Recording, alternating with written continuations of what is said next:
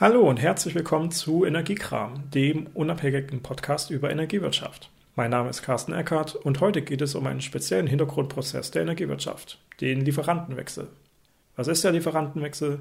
Ich als Endverbraucher kann mich frei entscheiden, welches Unternehmen mein Energielieferant ist. Das kann ich warum tun? Na, es gibt mittlerweile eine ja, vierstellige Anzahl und damit praktisch ein Überangebot von potenziellen Energieversorgungsunternehmen im deutschen Markt. Wie kam es dazu? In der Vergangenheit gab es praktisch eine Monopolstruktur. Das heißt, es gab große Energieversorger und Stadtwerke und je nachdem, wo ich gewohnt habe, war ich automatisch in einem bestimmten Versorgungsgebiet und konnte gar nicht auswählen, wer mich versorgen sollte. Das ging warum?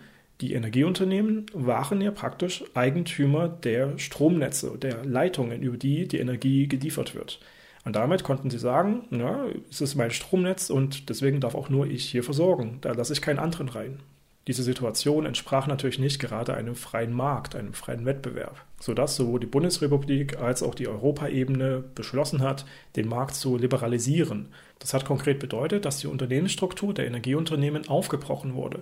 In einerseits die Versorgungsseite, also den Energielieferanten, mit dem ich als Endkunde einen Vertrag abschließe, und auf der anderen Seite den Stromnetzbetreiber, also das Unternehmen, was diese Stromnetze besitzt, unterteilt wurde. Heute ist die Situation also diese, dass diese Stromnetzbetreiber diskriminierungsfrei jedes Unternehmen gleichberechtigt Zugriff auf diese Stromnetze ermöglichen müssen. Damit kann natürlich prinzipiell jedes Energieversorgungsunternehmen potenziell jeden Kunden deutschlandweit versorgen, wenn ein entsprechender Vertrag abgeschlossen wird. Warum sollte man einen Vertrag mit einem bestimmten Energielieferanten abschließen? Naja, weil er irgendwelche bestimmten Vorteile verspricht sei es zum Beispiel, dass er ein besonders günstiger Energieversorger ist, sei es, dass er ein ganz besonders guter Ökostromanbieter ist, sei es, weil er bestimmte weitere Leistungen verspricht, irgendwelche Dienstleistungen, die dann mit im Versorgungspaket sind.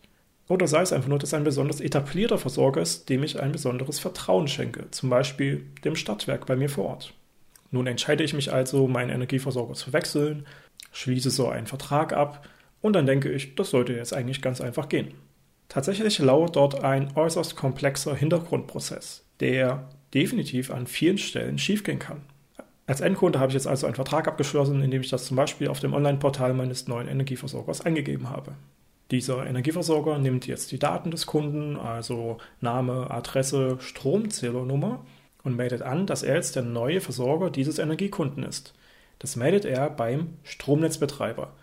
Der Stromnetzbetreiber prüft jetzt, hm, gibt es da aktuell schon einen alten Versorger? Also ist der Kunde im Moment schon bei einem bestimmten Energielieferanten?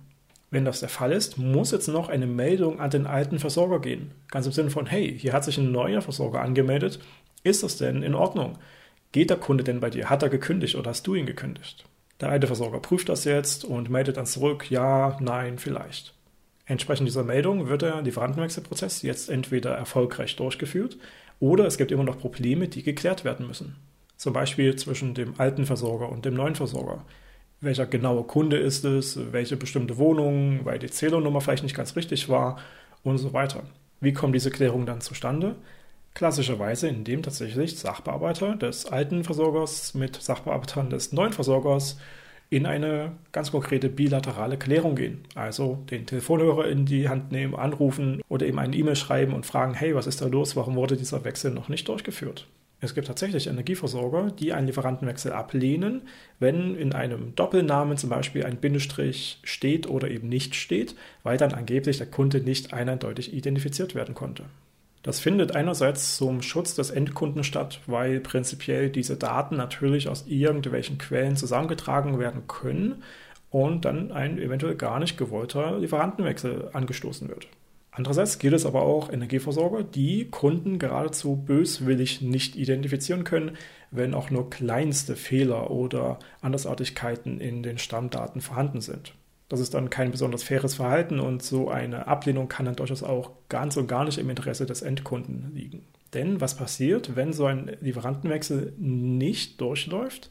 Es kann sein, dass er dann nicht mehr in der gesetzlichen Frist für den Lieferantenwechsel stattfinden kann und dann ist der Kunde eventuell für ein weiteres Jahr oder noch längere Zeit beim alten Energieversorger weiterhin im Vertrag. Der klassische Wechsel vom alten Energielieferanten zum neuen Energielieferanten muss mit mindestens zehn Werktagen in der Zukunft gemeldet werden. Das heißt, klassischerweise sollte man so einen Wechsel mal mindestens mit einem Monat Vorlauf bei seinem neuen Energielieferanten anmelden. Auf was sollte ich also achten, wenn ich meinen Energieversorger wechseln möchte? Ich muss auf jeden Fall die richtigen Kundendaten zusammentragen. Das heißt, ich schaue am besten auf meine letzte Stromrechnung oder auf meinen Stromvertrag und finde dort im Regelfall so etwas wie eine Zählpunktnummer oder eine Marktlokationsnummer. Und mit der kann meine Lieferstelle ganz ein eindeutig identifiziert werden. Dann stellen sich die meisten Probleme mit der Identifizierung des konkreten Kunden gar nicht mehr.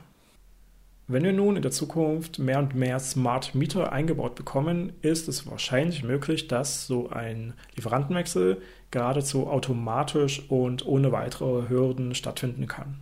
Weil nämlich prinzipiell alle Daten auf diesem Smart Meter gespeichert werden und über ein Gateway automatisiert an alle Marktpartner versendet werden können.